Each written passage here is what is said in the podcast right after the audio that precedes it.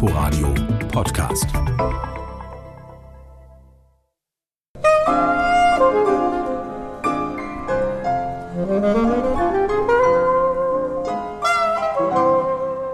Beethoven hat den Blues. So fängt es schon mal an, draußen im Hof des Admiralspalastes.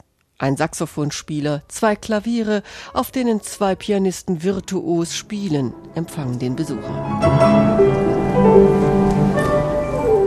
Hier ein Stück aus der Partitik, da ein paar Töne aus der Waldstein und anderen berühmten Beethoven-Klaviersonaten lassen sie aufblitzen. Begleitet von schräg kostümierten Performern ist es eine Art künstlerische Installation, die bald zur Dekonstruktion wird. Phrasen, Töne, Läufe, alles wird hier auseinandergenommen. Das ist die Frage der Interpretation. Ist jetzt Beethoven Repertoire und wird das jetzt einfach so gespielt? Oder können wir das so nicht hinnehmen, wo es dann vielleicht zu angepasst ist? Sagt Sven Holm, Mitbegründer von Novoflot. Wie also hätte Beethoven seine Musik heute gespielt? Und wie hätte er sie geschrieben?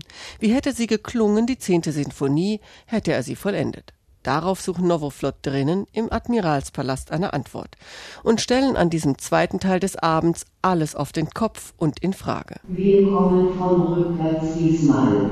Wir sind diesmal quasi von hinten. Das Publikum sitzt auf der Bühne und schaut in den anfangs noch leeren Zuschauerraum, aus dessen hintersten Reihen leise Musik erklingt. Fragmente von Beethoven. Und dann wird es laut und durcheinander. Musiker, Sänger, Performer kommen herein und legen los. Nicht umsonst haben Novoflot Oropax für die Zuhörer bereitgelegt. Beethoven und wie weiter nach der neunten, seiner letzten vollendeten Sinfonie. Das ist hier oft ein ohrenbetäubender Krach und keine Freude.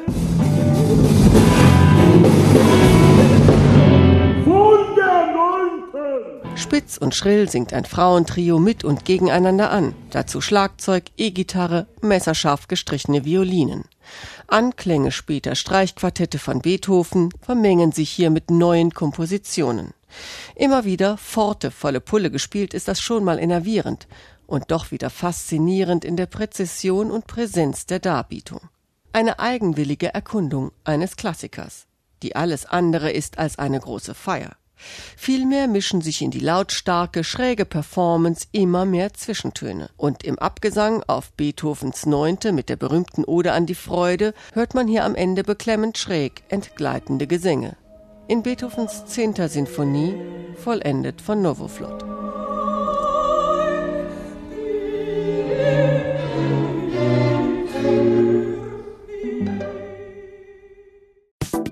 Inforadio Podcast.